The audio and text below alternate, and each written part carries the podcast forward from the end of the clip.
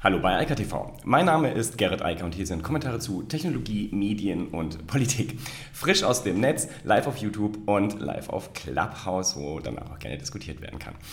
Ähm, erstmal geht es um Kanada. Und Kanada holt ein altes Thema wieder zurück auf die Agenda, das ähm, eigentlich schon vom Tisch war, dachte ich zumindest, aber tatsächlich dann doch nicht. Denn Kanada hat sich äh, ganz klar gegen Clearview AI positioniert und ähm, ja, das dürfte wohl Schule machen, denke ich mal, in anderen Ländern.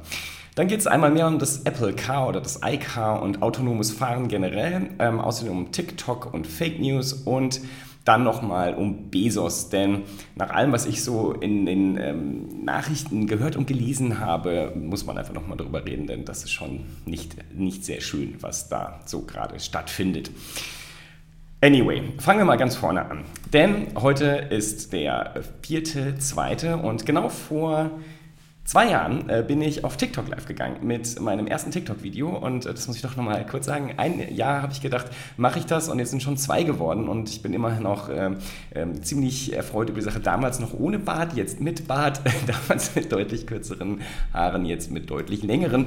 Ähm, anyway, mit mittlerweile über 4000 Followern, was ich ähm, niemals gedacht hätte, vielen, vielen tausend Likes und sehr vielen Views auf sehr vielen Videos. Ehrlich gesagt weiß ich nicht mal, wie viele Videos da mittlerweile online sind. Ich habe ja fast äh, wochentäglich eins gemacht, also dürfte eine Menge sein. Und es macht auch immer noch Spaß. Also das äh, Faszinierende an TikTok ist weiterhin die hohe Interaktion, die dort stattfindet mit den Zuschauern. Ähm, das ist halt ganz anders, als zum Beispiel auf YouTube oder sonst irgendwo Podcasts, wo es fast gar keine Interaktion gibt. Ist ja mehr so das äh, One-Way-Medium. Ähm, und ja, gefällt mir sehr gut ähm, und ich hoffe, dass das so weitergeht, denn die, ähm, die Unterhaltung, Diskussionen da sind manchmal sehr lehrreich und sehr spannend. So, jetzt aber zu Clearview. Also, was ist da genau passiert? Der Privacy Watchdog, also die ähm, Überwacher der Überwacher, haben sich mal äh, zum Thema Clearview jetzt geäußert und gesagt, dass es kanadaweit illegal ist, gegen das kanadische Recht verstößt und hat Clearview jetzt auch eine ganze Menge Aufgaben äh, auferlegt. Äh, unter anderem müssen sie sämtliche Fotos, die sie gespeichert haben, von kanadischen Bürgern löschen und sie dürfen in Zukunft keine Bilder mehr speichern, die von kanadischen äh, Nutzern irgendwo im Netz hinterlegt wurden. Das äh, klingt erstmal ziemlich äh, harsh, ist aber letztlich eine, eine geradezu folgerichtige, logische Konsequenz aus dem, was Clearview dort gemacht hat, denn sie haben ja ohne Zustimmung einfach Fotos gespeichert, was ja auch schon urheberrechtlich wahrscheinlich ganz häufig ein Problem gewesen sein dürfte. Noch viel problematischer ist aber, und darauf weisen die kanadischen Behörden auch hin, dass halt von Kindern und auch Kleinstkindern dort Bilder schon äh, gespeichert wurden und genutzt wurden und haben jetzt jedenfalls der Polizei in äh, Toronto und anderen Städten untersagt, diese Software zu nutzen, also die Gesichtserkennung einzusetzen, um vollautomatisiert ähm, die entsprechenden, also mögliche, ähm, entsprechenden ist lustig, mögliche ähm, äh, Straftäter dort zu erfassen. Und genau das ist nämlich das Problem, was Sie sagen, das ist einfach nur eine Massenüberwachung ohne jede Rechtsgrundlage. Und äh, deshalb ist das nicht legal und darf nicht von staatlichen Stellen eingesetzt werden und ist auch generell illegal in Kanada jetzt ich gerade schon am Anfang gesagt habe, ich denke, dass das Schule machen wird und ich glaube, dass wir uns über das Thema Gesichtserkennung noch häufiger unterhalten äh, müssen ähm, und äh, die gesellschaftlichen Gruppierungen sich da auch stärker positionieren sollten. Unter dem Strich ist Gesichtserkennung überhaupt keine problematische Technologie. Nur wenn sie zu einer vollen autonomen Überwachung des gesamten öffentlichen Lebens führt, dann ist es natürlich ein Riesenproblem und äh, kaum zu ertragen letztlich. Denn egal, ob das jetzt in privater Hand ist oder am Ende des Tages Software von privaten Unternehmen, Unternehmen dann durch staatliche Stellen eingesetzt werden. Das ist inakzeptabel in dieser Form, denn es fehlt halt die Rechtsgrundlage, das zu tun. Und ähm, das ist etwas, was auch andere Startups noch lernen werden müssen, nicht nur Clearview. Dann nochmal die Nachricht von gestern. Apple. Also, dieses Thema iCar oder Apple Car, das wird ja jetzt äh, sehr, sehr äh, deutlich und immer ähm, auch in Details klarer, was da auf uns zukommt. Und was ich ganz spannend finde, ich habe ja gestern schon gesagt, ich hoffe, dass Apple nicht den Weg geht, äh, irgendwie einfach nur viele Autos zu verkaufen. Also der Plan ist ja 100.000 Stück pro Jahr zu fertigen. Und ich hoffe, dass sie den Weg gehen, das gestern auch schon gesagt, äh, wie Waymo und sagen, wir sorgen dafür, dass wir hier mehr so ein Dienstleister werden für Taxidienstleistungen, nämlich für vollautonome Taxis, wo halt die Menschen nur noch Passagiere sind. Das ist nämlich meines Erachtens das, was wirklich Zukunft hat und nicht ein Auto für jedermann und dann noch mit Zweit-, Dritt- und Viertauto vielleicht. Das sind Dinge, bei denen ich nicht so recht glaube. Also, was jetzt nochmal rausgekommen ist sind die weiteren Details, die wir jetzt lernen können, ist, dass auf jeden Fall vollautonome Autos geplant sind und dass Apple sich vor allem in diesem wohl geplanten Deal mit Hyundai Kia die Rechte vorbehält, die Software und auch die installierte Hardware, die dann auf die Plattform von Kia gesetzt werden, dann ähm, komplett definieren kann und dass es ihnen ganz klar darum geht, ein elektrisches, vollautonomes Fahrzeug zu produzieren. Praktischerweise gab es heute einen Artikel in ähm, T3N zum Thema autonomes Fahren und was das eigentlich bedeutet. Denn das ist ja, da werden ja viele Begriffe äh, durcheinander gemischt. Wird halt leicht vom automatisierten äh, Fahren und dann dem autonomen äh, Fahren gesprochen. Und das sind halt sehr unterschiedliche Sachen. Zum Glück gibt es da eine Levelbeschreibung aus den USA äh, und die reicht von 0 bis 5. Und ich will mal nur auf den letzten Teil eingehen, denn der ist wirklich spannend.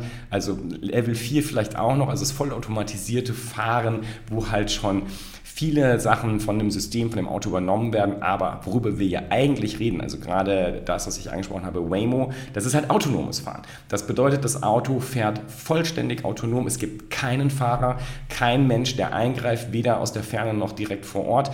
Das ist ja gerade der Unterschied auch zwischen den Waymo-Taxis, äh, den 600 Stück, die jetzt in der Phoenix-Area, äh, Herrgott, im ähm, Umfeld von Phoenix durch die USA fahren und halt eben einfach von den Nutzern per App angefordert werden. Die setzen sich rein, geben den Zielort an, fahren dann dorthin und das Auto fährt danach zum nächsten Kunden. Und genau das ist halt autonomes Fahren und genau das ist das, was Apple wohl auch anstrebt und verkaufen will. Also Autos, die halt nur noch Passagiere kennen, aber keine Fahrer.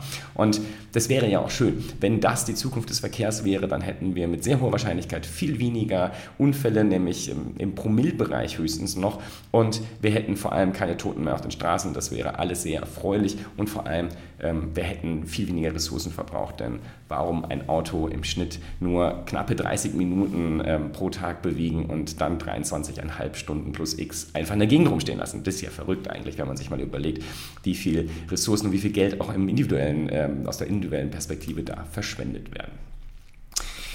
Ganz anderes Thema. wow.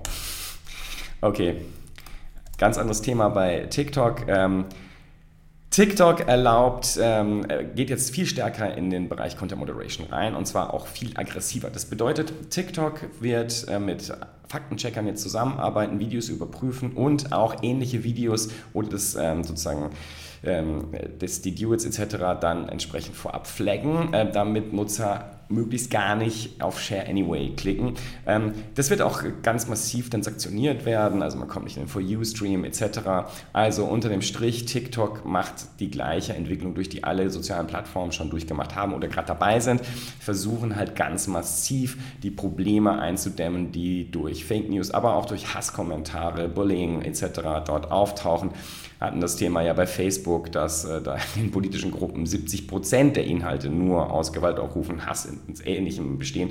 Das will TikTok nicht. TikTok hat auch von Anfang an, dafür sind sie sehr gescholten worden, sehr massive Content Moderation durchgeführt, weil sie gerade politische Inhalte, gerade den ganzen Bereich Gewalt und Hass nicht auf der Plattform haben wollen. Sie wollen eine Entertainment- und Education-Plattform sein und da gehört halt Hass und Gewalt nicht mit dazu. Und ich muss einfach sagen, diese Position ist richtig und äh, sinnvoll, denn ähm, als Nutzer will ich das auch nicht. Ich möchte unterhalten werden, ich möchte sinnvolle Informationen bekommen und ich möchte auch, dass die Informationen, die halt gerade in die Richtung äh, Education gehen und äh, wirklich Infotainment gehen, halt auch sinnvoll recherchiert sind und sinnvoll äh, da unterlegt sind und eben keine Fake News verbreitet werden. Die braucht wirklich niemand und nicht noch mehr davon abschließend, aber es wird ja schon eigentlich länger.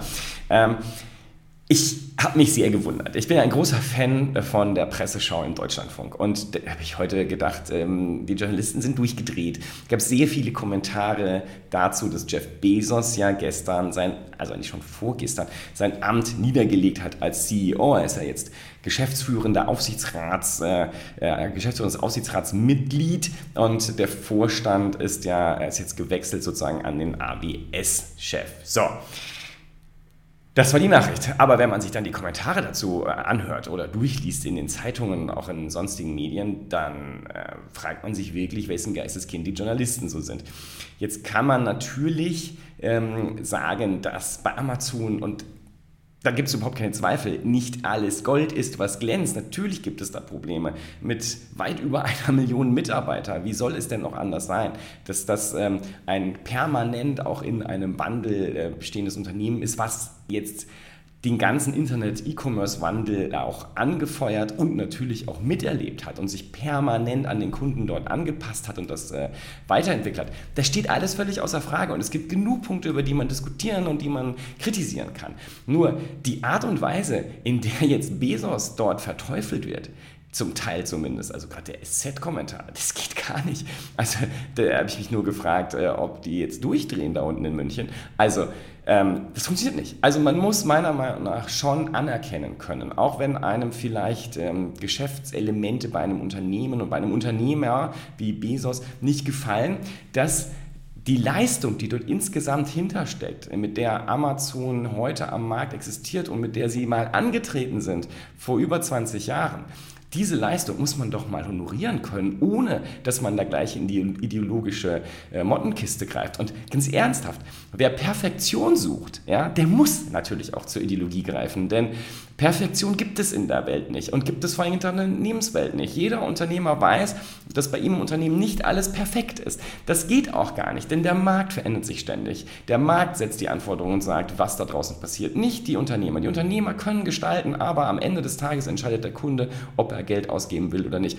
Und ganz offensichtlich, also offensichtlicher geht es nicht mehr, sind unglaublich viele Menschen und wahrscheinlich die gleichen Journalisten auch, die diese Pamphlete dort verfassen, selbst Kunden bei Amazon. Und aus guten Gründen, weil Amazon halt unglaublich kundenorientiert ist, unglaublich kundengetrieben ist, unglaubliche Veränderungen im Handel mit sich gebracht hat. Und natürlich diese Strukturänderungen, die durch Amazon mit hervorgerufen wurden oder durch Amazon zumindest verstärkt wurden, die haben natürlich Auswirkungen auf die Wirtschaft, auf zum Beispiel den Einzelhandel, auf den Handel insgesamt und auch auf die Gesellschaft damit. Aber nochmal, das ist aber noch lange kein Grund und äh, ist wie gesagt einfach unverständlich, dass man zumindest die grundsätzliche Leistung nicht honorieren kann. Also ähm, das klingt zum Teil wirklich verrückt, was man da aktuell lesen kann in der deutschen Presse. Ganz im Gegensatz dazu, wenn man dann die, die US-amerikanische oder auch die internationale Presse äh, liest, die sehen das ganz anders. Die verstehen auch, warum dieser Wechsel gerade stattfindet und können zumindest honorieren, was Bezos da geleistet hat. Und jetzt kann man natürlich auch so weit gehen wie Strategy. Ich ähm, schätze die sehr und ähm, glaube, dass äh, man da auch äh, das so sagen kann. Aber sie sagen jetzt halt, ähm, er sei der greatest CEO in Tech History. Diese Meinung kann man natürlich vertreten und man muss auch einfach sagen, ich habe da gestern viel drüber geredet, er hat halt mit Amazon.com, also der E-Commerce-Plattform, mit AWS, dem größten Cloud-Dienst heute und mit der Amazon-Plattform, also vor allem den Marketplace, wo Dritthändler agieren und den ganzen Fulfillment-Offerings, also den Amazon Logistics-Bereich, natürlich unglaublich große, faszinierende Unternehmen gegründet und äh, aufgebaut und ja, ich glaube zwar nicht, dass er jetzt der größte ist in der Tech History, aber er gehört ganz sicher mit zu den Großen und das sollte man honorieren können und ähm, das sollte man auch honorieren können, wenn man ideologisch vielleicht nicht ähm, nah bei einem Unternehmer steht, dann sollte das trotzdem gehen und das ist einfach traurig, was da, wie gesagt, in den Medien so zu lesen ist aktuell, finde ich nicht richtig und ähm, ich hoffe, dass da einige sich auch nochmal dann wieder beruhigen. In diesem Sinne, ich wünsche weiterhin eine wunderschöne Woche und ähm, ja, wir hören uns dann morgen wieder. Bis dann. Ciao, ciao. Das war Eika TV frisch aus dem Netz. Unter eika.tv findet sich der Livestream auf YouTube. Via alka.media können weiterführende Links abgerufen werden. Und auf alka.digital gibt es eine Vielzahl von Kontaktmöglichkeiten.